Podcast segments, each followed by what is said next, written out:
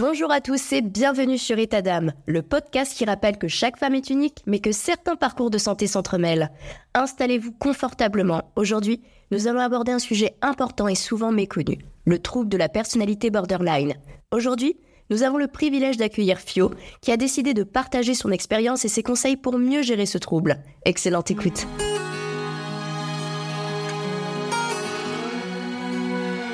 Bienvenue, chers auditeurs, dans une toute nouvelle saison d'État d'âme.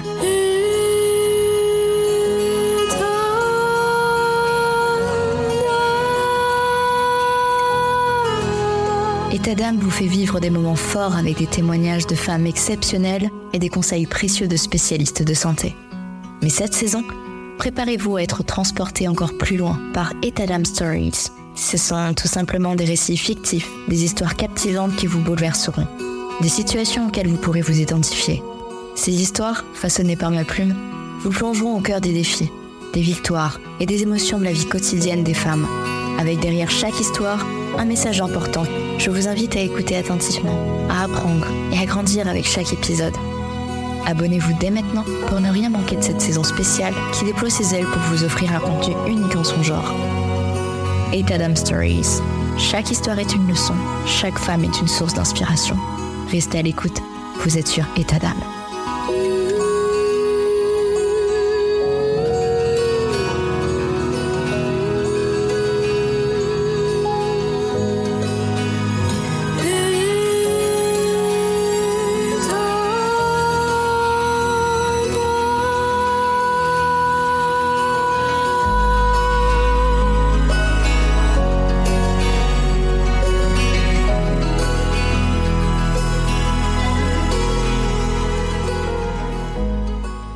Bonjour Fio, merci d'être ici avec nous. Alors on va rentrer dans le vif du sujet. Peux-tu nous en dire un peu plus sur ton parcours? Comment tu as découvert que tu étais atteinte de troubles de la personnalité borderline? Euh, donc pour ma part, moi ça a commencé, euh, j'ai commencé à me sentir différente euh, lorsque j'avais 18 ans. Donc je suis passée par des angoisses terribles. J'ai commencé à m'automutiler, à avoir des crises de colère vraiment extrêmement fortes, à dévaloriser très très fortement euh, mon copain euh, de l'époque. Et euh, mes crises d'angoisse étaient si fortes que j'ai vraiment eu l'impression de, ouais, de sentir que j'allais mourir de façon imminente. J'avais jamais ressenti des, émotions aussi fortes. Et à l'époque, je ne suis même pas sûre que je connaissais le mot émotion. Donc, ni le mot anxiété, ni. Allez, peut-être juste le mot stress. Et, et donc, je n'avais vraiment que très peu connaissance de mon corps. J'ai pas eu l'impression euh, que mes parents m'aient beaucoup aidé à euh, valider mes émotions ou même à comprendre que j'avais des émotions. Mais très vite, vu que j'ai senti que quelque chose n'allait pas, notamment surtout l'automutilation, euh, donc euh, j'avais des scarifications sur mes bras, j'ai été voir mon médecin généraliste qui m'a dit à l'époque que j'avais des, problèmes d'angoisse et qui m'a orienté vers une psy. Et en fait, avec le temps, les angoisses sont devenues de pire en pire, donc euh, étudier, vu que j'étais en études de pharmacie à l'époque, fut de plus en plus euh, compliqué. Je préférais passer mes journées euh, soit dans le lit, à attendre que le temps passe, soit par exemple à jouer aux jeux vidéo pour me sortir, on va dire, de, la réalité. Et donc on m'a diagnostiqué à 20 ans un, un trouble anxieux généralisé, et on m'a mis, on, c'est qui C'est le psychiatre et ma psy de l'époque, m'ont mis sous antidépresseur pour un an et demi. Je regrette pas ce choix-là dans le sens où c'est vrai que euh, je ne m'en sortais plus sans.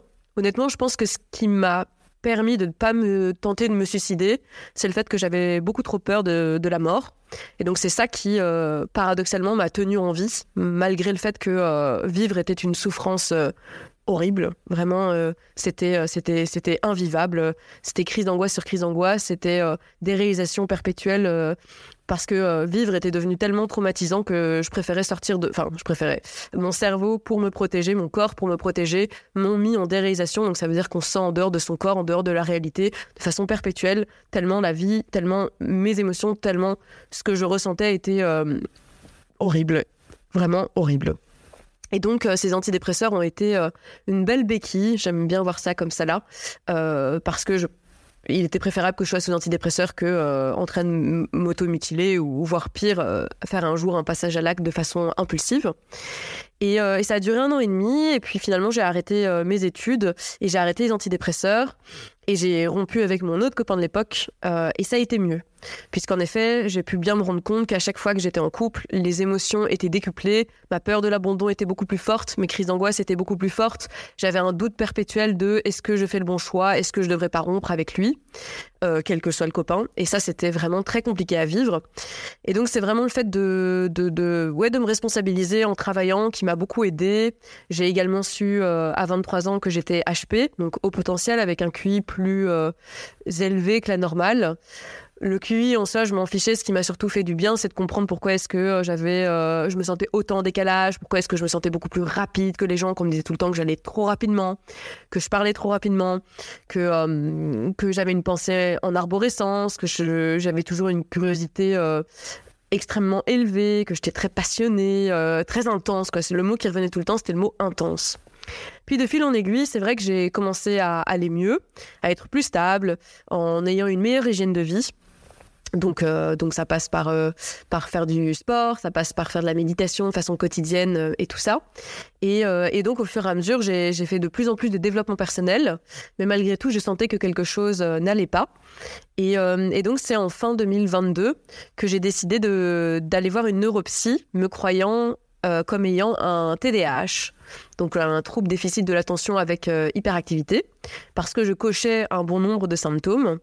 Et en fait, heureusement, j'ai été euh, voir cette neuropsie, puisque c'est elle qui m'a diagnostiqué le trouble de la personnalité borderline. Et donc, je, je suis quand même restée en errance médicale pendant 10 ans. Et c'est heureusement grâce à mes nombreuses recherches et je dirais mon, ma perpétuelle curiosité et mon envie d'évoluer et, mon intuition, je pense, qui me disait que quelque chose n'allait pas, que j'ai pu avoir ce diagnostic qui clairement est extrêmement libérateur pour moi. Euh, ça me permet de mieux accepter la situation, ça me permet de, de comprendre. C'est pas tant une, une question d'étiquette, c'est vraiment de, de pouvoir mettre des, des mots sur mes ressentis, de, de, ouais, de pas me sentir folle, de savoir pourquoi, pourquoi est-ce que je me sens aussi euh, différente par moment et, euh, et de moins culpabiliser, je dirais, notamment dans mes relations sociales qui sont parfois compliquées pour moi à vivre parce que j'analyse trop, parce que j'ai peur de l'abandon, parce que je peux très facilement avoir un changement d'humeur. Eh bien, ça me permet de, pouvoir mettre des mots et de pouvoir aussi ouais, faire en sorte que, que les autres me comprennent essayer de mettre euh, des mots MOTS sur des mots MAUX pour essayer de, mieux comprendre et, pouvoir un petit peu mieux expliquer aussi à notre entourage qui parfois euh, peut être un peu lésé de, notre comportement, ne, pas savoir euh, pourquoi on agit de telle ou telle manière. Et comment tu arrives à, mieux gérer ce trouble au quotidien? Est-ce que tu es suivi par un professionnel de santé comme un, psychiatre ou un psychologue? Je suis actuellement suivie par plusieurs professionnels de la santé. Tout d'abord, je suis suivie par ma psy actuelle, qui est spécialisée dans le trouble de la personnalité borderline. Euh, elle n'est pas spécialisée spécifiquement dans la thérapie comportementale et dialectique, qui est une thérapie qui est adaptée euh, au trouble de la personnalité borderline. Euh, néanmoins, elle m'est très utile, elle connaît le trouble, elle comprend mes symptômes et elle a déjà eu d'autres cas. Elle me donne beaucoup d'espoir aussi sur le fait d'un mieux, sur le fait d'apprendre à mieux gérer les émotions. Et donc c'est très très positif. Euh, en plus de cela, je vois une psy qui est spécialisée dans l'EMDR. Est-ce que tu peux nous expliquer un petit peu, pour euh, ceux qui n'ont jamais entendu euh, l'EMDR, en quoi ça consiste voilà, avec tes mots, hein, t'inquiète. En gros, l'EMDR, c'est l'idée, c'est d'aller revisiter d'anciens traumas. Donc, pour ma part, je sais que j'ai eu plusieurs traumas, dont notamment à 18 ans, euh, quand les symptômes borderline sont apparus. Euh, j'ai été très traumatisée à cette époque-là, puisque mon copain était venu euh, du Brésil pour moi en Belgique. Et, donc, avec une psy spécialisée dans l'EMDR, on va en fait aller revoir, revisiter des traumas et faire des mouvements spécifiques d'yeux pour ne plus avoir toute cette surcharge émotionnelle et, euh, et se sentir du coup mieux avec les traumas qu'on a vécus. Donc je vois une psy, je vois une autre psy spécialisée dans le MDR, je vois de temps en temps un coach qui m'aide lui plus orienté futur. Euh, qu'est-ce que je veux mettre en place et euh, dans, dans, ma vie future, dans mes projets professionnels, dans mes projets personnels, etc. Et euh, moi-même, en fait, je m'auto-forme beaucoup euh, sur justement la thérapie comportementale et dialectique. Donc, c'était une thérapie qui est spécifiquement euh, proposée aux personnes qui ont un trouble de la personnalité borderline. Et en fait, elle se pose sur un paradoxe qui est d'accepter le patient borderline comme il est et en même temps de l'aider à changer. Donc euh, ça va passer par beaucoup d'exercices, notamment de pleine conscience et de tolérance à la détresse, puisqu'en effet, quelqu'un qui a un trouble borderline, euh, il a des émotions vraiment extrêmement intenses, et en fait, au moment où ces émotions sont si intenses, il perd toute rationalité parce qu'il il ou elle a une dysrégulation émotionnelle. Et donc l'idée, c'est de revenir à l'instant présent et tolérer ces émotions qui sont si fortes, où on a, l'impression qu'on ne va pas survivre, que c'est pour toujours, que c'est euh, permanent, et que c'est très destructeur, mais en fait, ce ne sont que des émotions et ça passe toujours en fait. Donc l'idée, c'est d'apprendre à gérer euh, tout ça et en même temps le changement. Le changement, c'est du coup apprendre à gérer ses émotions pour qu'elles soient euh, moins fortes à l'avenir. Donc ça, ça passe par beaucoup d'avoir une autre interprétation. Donc euh, j'en sais rien, moi, je vais prendre un exemple.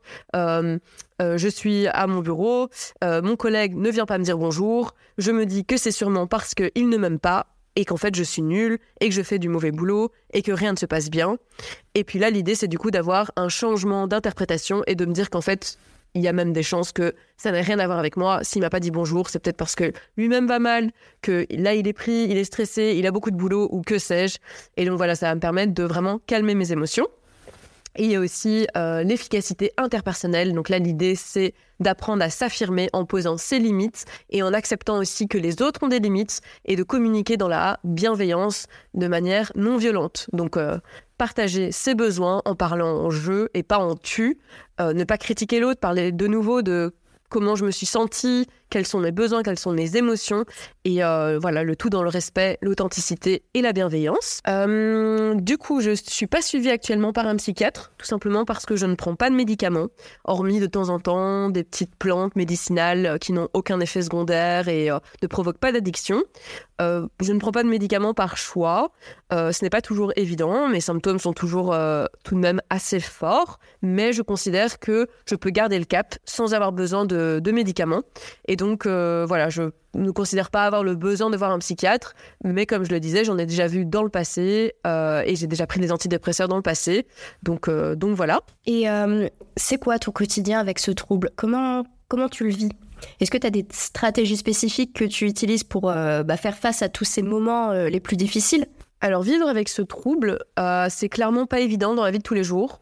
Euh, d'autant plus que je suis quelqu'un qui fait beaucoup d'introspection et qui analyse énormément ses émotions, ses états d'âme et ses pensées. Ça m'est très utile d'ailleurs dans la vie de tous les jours pour mieux comprendre mon fonctionnement. Et en même temps, c'est d'autant plus choquant de voir à quel point je passe par réellement des moi j'appelle ça comme ça ce sont des tempêtes émotionnelles en fait. Euh, tout va dépendre de à quel point est-ce que euh, mes besoins primaires sont remplis déjà. Donc ça m'est extrêmement important de faire attention à mon état de fatigue à si j'ai mangé récemment à si j'ai besoin de bouger à si je suis stressée à si j'ai besoin de me ressourcer de ne plus être autour de personnes, à s'il y a trop de bruit autour de moi et qu'il est temps que je me ressource. Tout ça, ce sont des besoins qui sont vitaux pour que je me sente bien et ensuite, malgré tout ça, parfois il suffit simplement que euh, quelqu'un dise quelque chose qui va euh, faire ce qu'on appelle me trigger, c'est comme ça que j'appelle ça, donc me déclencher une réaction émotionnelle extrêmement forte, intense et rapide. Et là, si je m'en rends pas compte assez rapidement, je vais dans, dans tous les sens, quoi. Donc, euh, quelqu'un me dit tu peux me déposer ici si tu veux. Euh, alors qu'en fait, la personne me dit ça simplement parce que c'est sûrement plus facile pour. Elle se dit que c'est sûrement plus facile pour moi de la déposer là eh ben non, moi je vais me dire, oh là là, ça y est, la personne en fait, elle veut pas me voir, elle en a marre de passer du temps avec moi, c'est ça, parce que je parle trop, parce qu'en fait, je suis chiante, parce qu'en fait, euh, elle ne m'aime pas, mais elle n'ose pas me le dire. Euh, donc en fait, ben, je vais l'abandonner, la rejeter avant qu'elle le fasse. Ce sera plus facile comme ça, parce que euh, parce que de toute façon, je suis qu'une connasse. Et d'ailleurs, je mérite pas de vivre. Mais en fait, je devrais peut-être même me suicider parce que je mérite pas d'exister. Ça, c'est le genre de pensée que je peux avoir. Bon, maintenant, ça va beaucoup mieux, mais il y a encore quelques années, c'est vraiment le genre de pensée que je pouvais avoir qui vont vraiment s'enchaîner dans un cercle vicieux en quelques. Euh, allez, en, même pas 30 secondes, tellement ça va vite dans mon cerveau. Donc, c'est hyper important euh, de se rendre compte de ce genre de pensée et bam, de revenir directement à la source. Donc la source, c'est par exemple quelqu'un qui m'a dit quelque chose qui m'a blessé, ou la source, ça peut être une pensée de, de moi à moi intérieurement qui euh, va m'être néfaste, et de revenir à cette pensée et de directement la changer. Et pour pouvoir avoir la capacité à revenir à la source, ça demande bah, du coup beaucoup d'introspection. Et selon moi, ce qui aide beaucoup, c'est de pratiquer la méditation de façon récurrente. Puisque la méditation, le principe, c'est euh, d'être face à ses pensées, et à chaque fois que je pense, je reviens à l'instant présent. Et à force de faire cela, on a une bien plus grande connaissance de soi, de l'instant présent, et on est capable, en dehors de la méditation, dans la vie de tous les jours, de revenir à soi, de revenir à la respiration, et d'avoir une bien plus grande, ouais, euh, euh, ouais une, une, bien plus grande, euh, je trouve pas le mot, sensation, connexion à ses pensées, à ses pensées intrusives notamment. Du coup, pour ma part, c'est hyper important pour moi d'avoir une structure dans ma vie de tous les jours. Et en même temps, j'adore avoir quand même un certain chaos.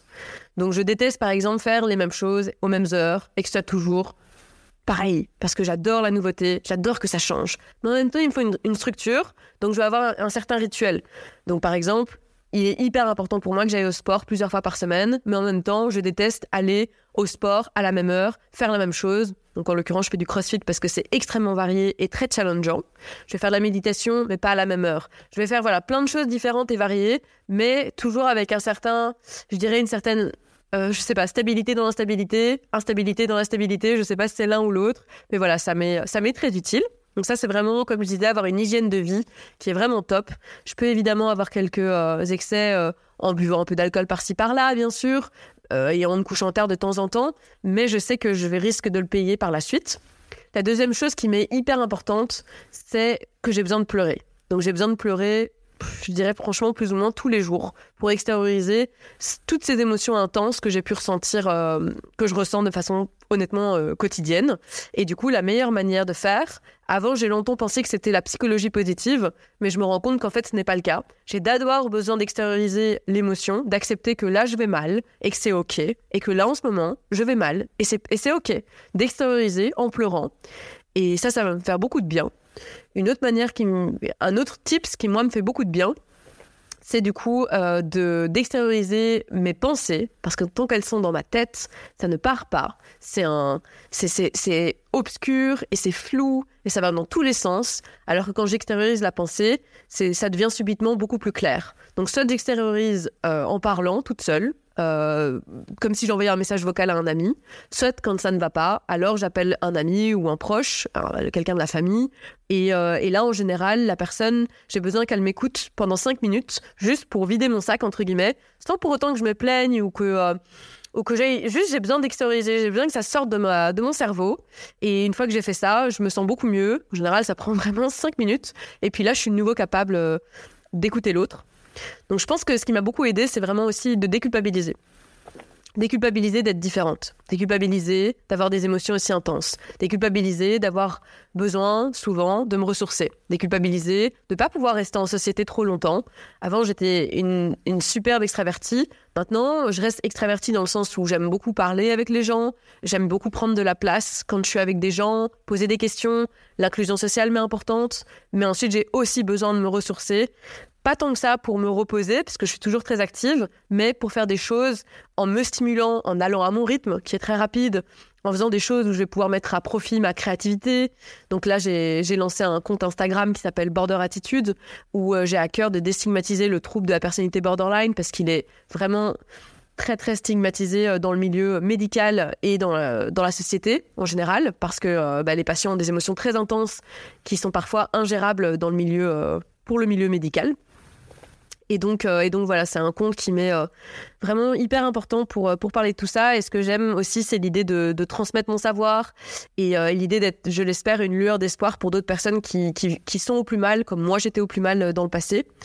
Et, et j'ai à cœur aussi de, de donner des outils issus de la thérapie comportementale et dialectique pour aider les gens à, à aller mieux. Est-ce que tu as vécu des situations où des personnes de ton entourage bah, ne comprenaient pas du tout ton comportement euh, bah, qui était en lien en fait avec ce, trouble euh, de la personnalité borderline Est-ce que euh, ça a eu un impact sur tes relations? J'ai commencé à avoir des angoisses sociales euh, quand j'ai commencé à travailler. Je travaillais en tant que vendeuse dans un magasin de jeux de société. Et, euh, c'est devenu de plus en plus dur en fait parce que euh, dès que quelqu'un avait un, un haussement de sourcil ou quoi que ce soit, je croyais que c'était en rapport avec moi et que, euh, et que en fait, je faisais mal mon travail, que j'expliquais mal les règles de jeu. Et en fait, ça, c'est devenu un gros cercle vicieux où au début, c'est, c'est parti de mon boulot et finalement, c'est devenu dans les contacts sociaux, euh, même avec euh, mes proches, j'ai peur en fait de parler, j'ai peur de plus savoir parler, j'ai peur de, de, faire un comportement qui, qui euh, n'est pas accepté en société. Et, c'est devenu en fait de, de, pire en pire. Je sentais que dans les réunions, par exemple, à mon travail actuel, j'arrivais pas à tenir en place après une heure en restant assise. et les conversations qui étaient superficielles, je n'arrivais pas à les tenir. Donc parler de la pluie et du beau temps, ce genre de trucs. Moi, j'aime les conversations profondes, j'aime bien être stimulée. Et du coup, tout ce qui ne touchait pas à la stimulation, euh, m'était inconfortable et donc euh, c'était de pire en pire. Vraiment, je, je, je, je n'avais plus envie de passer du temps euh, avec les gens, je ne savais plus comment faire. Et je culpabilisais beaucoup, je me sentais très seule aussi. je voyais bien que les gens ne comprenaient pas toujours mes façons de penser, mes réactions excessives, mes, mes peurs aussi, mes, mes mauvaises interprétations. Donc c'était vraiment compliqué. Et puis finalement, ce qui a tout changé, c'est vraiment le fait de de fixer mes limites, le fait d'en parler, le fait de communiquer à mes proches, le fait de dire que voilà, j'ai là, je n'arrive plus à, par exemple, à rester assise, j'ai besoin de me lever. Là, je suis désolée, j'ai passé un super chouette moment, mais il faut que je parte parce que je dois me ressourcer. Là, il faut que je mange parce que euh, je suis en train de, de changer euh, d'humeur et j'ai hyper fort besoin de manger parce que sinon je commence, si je ne mange pas par exemple, euh, je commence à dévaloriser mes proches et puis ensuite je commence à dévaloriser ma propre personne et je vais même jusqu'à dévaloriser ma propre vie en me demandant pourquoi est-ce que ma vie mérite d'être vécue tellement mes émotions peuvent être intenses. Donc, euh, donc ça a été vraiment très dur, ça a été vraiment très très très dur. Et euh, mais j'ai quand même la sensation que maintenant ça va beaucoup mieux dans mes relations avec mes proches. j'ai eu la chance d'être aussi avec des gens qui sont très bienveillants et conciliants. Là où clairement c'est le plus dur, le trouble, c'est dans la relation de couple. À chaque fois que je me mets en couple, les crises d'angoisse arrivent. Euh, j'alterne en fait entre euh, envie de fusion avec l'autre et si en effet je fusionne, là je me sens étouffée et je commence à douter de si oui ou non je devrais être avec l'autre. Donc euh, c'est vraiment un style d'attachement désorganisé. C'est très très dur à vivre. J'ai pas encore vraiment trouvé la clé. J'espère pouvoir la trouver avec, euh, avec ma psy euh, au fur et à mesure du temps. Euh, j'aspire à, oui, à de nombreux projets comme, comme avoir une famille, avoir des enfants, pouvoir emménager avec quelqu'un, etc. Mais c'est, clairement pas évident. Et je pense que tout ça, ça passe par vraiment avoir des, des passions, pas dépendre uniquement euh, de l'autre, du conjoint ou de la conjointe, mais vraiment avoir euh, une vie euh, plus, plus équilibrée, moins noir ou blanc en fait. Je pense que c'est ça un peu le, le, trouble de la personnalité borderline, c'est vraiment être à la limite. Et l'idée, c'est d'être moins dans le noir ou blanc, mais plus trouver des, des zones de gris. Donc, quand je dévalorise l'autre, c'est OK, OK, là, je suis en train de dévaloriser l'autre, je perds toute temporalité. OK, je reviens à l'instant présent et, et, tout va bien. Et c'est pas juste parce que il a oublié euh, d'acheter euh, le sucre euh, au supermarché, que pour autant c'est un naze et que je devrais rompre avec lui. Parce que c'est le genre de, pensée que je pouvais avoir. donc, voilà, j'ai la sensation que je, vais vers un mieux, et ça c'est super chouette à voir. Et, voilà, c'est vraiment extrêmement gai. Comment tu te sens aujourd'hui par rapport à ta, situation et est-ce que tu as, un conseil que tu aimerais donner pour euh, ceux qui vivent euh, avec le trouble de la personnalité borderline ou euh, qui ont un proche qui en sont atteints ou qui ne savent pas encore mais qui sont en train de se poser la question est-ce que j'ai un trouble de la personnalité borderline voilà qu'est-ce que voilà un, petit conseil. Bah, je dirais que clairement c'est pas toujours facile. J'aime bien voir la vie comme comme un combat comme un combat parce que vraiment chaque jour, euh, je vois à quel point euh, je peux passer dans la même journée par des, humeurs euh, très labiles, des émotions très changeantes. Donc voilà, les émotions par lesquelles je passe sont, dures. parfois, je me sens vide. Parfois, j'ai envie d'être impulsive. Parfois, je dévalorise l'autre. C'est voilà, c'est pas toujours évident, mais, mais en globalité, je dirais que, que je me sens de mieux en mieux que j'apprends de plus en plus à avoir confiance en moi, que je me sens très fière euh, de mon parcours, euh, que je trouve très inspirant et qui, j'espère, va pouvoir inspirer d'autres personnes euh, sans vouloir me jeter de fleurs.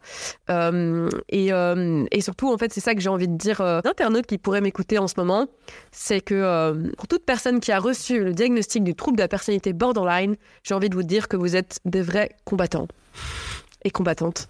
C'est vraiment le mot qui me vient à l'esprit parce que personne, personne ne peut comprendre ce qu'on vit. Et tant mieux pour eux d'ailleurs, parce que les émotions par lesquelles on passe, elles sont tellement intenses, ce sont des tempêtes émotionnelles, c'est tellement fort, et on est toujours là. Et chaque fois qu'on a une crise émotionnelle qui nous traumatise tellement c'est fort, mais malgré tout, on est là et on reste et on continue de vivre et on continue de se battre. Et à chaque fois, on, en ressort en fait encore plus fort. Mais, euh, mais c'est incroyable en fait. On est des. Euh, je, ne reviens pas que des professionnels de la santé euh, puissent nous, nous dire qu'on est des manipulateurs ou que qu'on est ouais, des mauvaises personnes ou autres, alors que on se bat malgré tout de ces émotions qui sont si intenses et je trouve ça incroyable. Du coup, les différents conseils que je pourrais donner, bah déjà pour quelqu'un qui qui pense avoir le trouble mais qui n'en est pas sûr, le conseil que je donnerais déjà, c'est de ne pas s'autodiagnostiquer. Moi, j'ai failli m'autodiagnostiquer euh, d'un TDAH et heureusement, je ne l'ai pas fait. Donc, euh, allez consulter, allez voir un psychiatre, allez voir un neuropsychologue. Le neuropsychologue, il ne peut pas vous donner le diagnostic final du trouble, mais il sera capable de faire des tests cognitifs pour voir exactement ce que vous avez. Et ensuite, le psychiatre pourra donner le, le diagnostic final. Donc, allez consulter et ensuite Ensuite, j'espère, on vous aidera pour avoir les outils nécessaires euh, pour, euh, pour faire face à ce trouble, dont notamment en utilisant la thérapie euh, comportementale et dialectique. Ensuite, je vous invite à, à ne pas vous culpabiliser, à être bienveillant envers vous-même face à ce trouble. Vous n'y pouvez rien. Vous n'y pouvez rien d'avoir ces émotions aussi intenses. Donc, je vous invite à vraiment user de bienveillance envers vous-même. Je vous invite aussi à ne pas avoir peur de pleurer, de consulter quelqu'un et d'en parler à vos proches, de parler de vos émotions, de parler de ce qui se passe dans votre tête à vos proches. Toujours le tout dans la communication non violente et en parlant vraiment de, vos besoins, de ce que vous ressentez, sans avoir trop d'attentes envers les gens parce que personne n'est parfait. Et je vous invite également à avoir la plus belle hygiène de vie possible. Je sais que c'est dur, ça se fait pas du jour au lendemain. Moi, euh, il y a dix ans, j'étais au fond de mon lit euh, à sortir tous les soirs et à me bourrer la gueule euh, parce que comme ça, j'évitais de trop réfléchir. Mais des habitudes de vie, de vie, ça se crée au fur et à mesure. Et c'est vraiment un must pour faire face à ce trouble. Donc, faire attention aux heures de sommeil, ça c'est super important, les 8 heures de sommeil. Avoir, personnellement, pour moi, d'avoir un appartement rangé, ça me permet d'avoir un esprit plus clair ça peut être con, mais genre, euh, ne serait-ce qu'avoir un skincare, euh, mettre de la crème, euh, se brosser les dents, se laver les cheveux, prendre une douche, c'est con, mais avant je prenais une douche, je sais pas, des fois pas pendant deux jours tant que je sortais pas de chez moi. faire attention à ce que vous mangez, bien, bien, bien, voilà, cuisiner régulièrement, faire du sport, tout ça, c'est vraiment des trucs, ça peut paraître bateau, mais ça fait toute la différence. Donc c'est vraiment tout un ensemble de choses et, d'outils qui vont pouvoir permettre de sentir mieux, le journaling aussi, le fait euh, et le, le flot de pensée, le fait euh, d'extérioriser ses pensées en les écrivant. Je sais qu'il y a beaucoup de gens qui, aiment bien faire ça. Euh, la méditation, évidemment, le bracework aussi, ça peut être une technique qui peut être intéressante. En fait, tout ce qui peut permettre aussi de se reconnecter d'une manière ou d'une autre à son corps pour se sentir vraiment ancré en soi. Et finalement, en fait, je crois que un des meilleurs conseils que je puisse donner, c'est c'est d'oser faire face à la tempête en fait. C'est que quand la tempête émotionnelle elle arrive, ce qu'on a tendance à vouloir faire, c'est euh, de fuir. Oh non, surtout pas ça. Non, non, non. Qu'est-ce que je vais faire? Je vais boire de l'alcool pour oublier. Ou je vais voir des potes pour me changer les idées. Non, non. Le plus dur, et en même temps, c'est ça qui marche le mieux. Ok, c'est se dire, ok, voilà, là, la tempête émotionnelle, elle est là. Je suis en train de passer par une émotion vraiment difficile. Eh bien, c'est pas grave. Je l'accepte et je sais que ça va passer. Et bam, ça me prend de plein fouet dans le corps. Et puis en fait, finalement, ça passe. Le, plus dur, c'était surtout cette peur, en fait. Mais une fois que la peur est passée et qu'on affronte la chose, ça ça, va beaucoup mieux, en fait. Et donc, ça, ça passe vraiment par beaucoup de lâcher prise, beaucoup de pleine conscience et beaucoup d'acceptation, en fait. Je pense que c'est vraiment ça le meilleur conseil que je puisse donner. C'est l'acceptation de l'émotion, accepter qu'on a ce trouble et que malgré tout, la vie, elle est belle. Entre guillemets, ça dépend des jours, ça dépend des heures ou des secondes.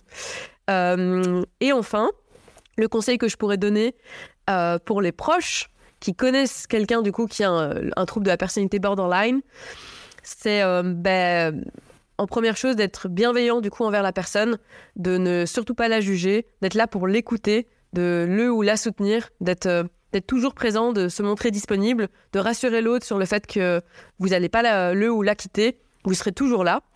Et en même temps, ce qui est aussi hyper important, c'est de fixer vos limites. Parce que si vous fixez pas vos limites, la personne qui a un trouble borderline, elle va toujours aller chercher plus et elle va vous épuiser. Elle va prendre tout ce qu'elle peut. Inconsciemment, hein, c'est juste parce qu'elle a tellement peur de, se faire abandonner ou de se faire rejeter qu'elle va toujours aller chercher plus. Donc il faut, c'est hyper important de fixer ses limites, le tout dans la bienveillance et dans l'acceptation des émotions de chacun. Voilà, c'est tout ce que j'avais à dire. sur euh, le trouble de la personnalité borderline. Je vous remercie à toutes et tous de m'avoir écouté. Si vous avez une question, besoin d'un conseil spécifique, n'hésitez surtout pas à me contacter sur Instagram, sur mon compte euh, Border Attitude, et je me ferai une joie de vous répondre. Et surtout, je vous envoie plein de bonnes vibes, et je vous dis à très vite. Bonne journée et plein de good vibes. En tout cas, merci infiniment Fio pour ton partage d'expérience. On espère que cet épisode apportera bah, des informations utiles à nos auditeurs. N'oubliez pas de suivre le compte Instagram Border Attitude pour plus de ressources et de soutien. En tout cas, merci à tous de nous avoir suivis aujourd'hui et à bientôt pour un nouvel épisode.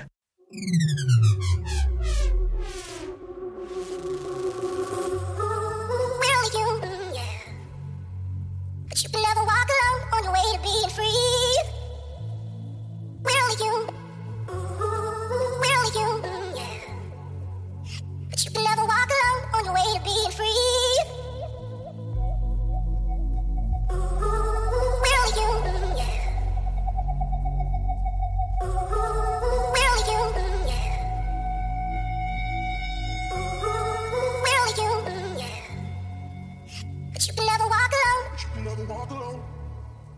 on the way to being free.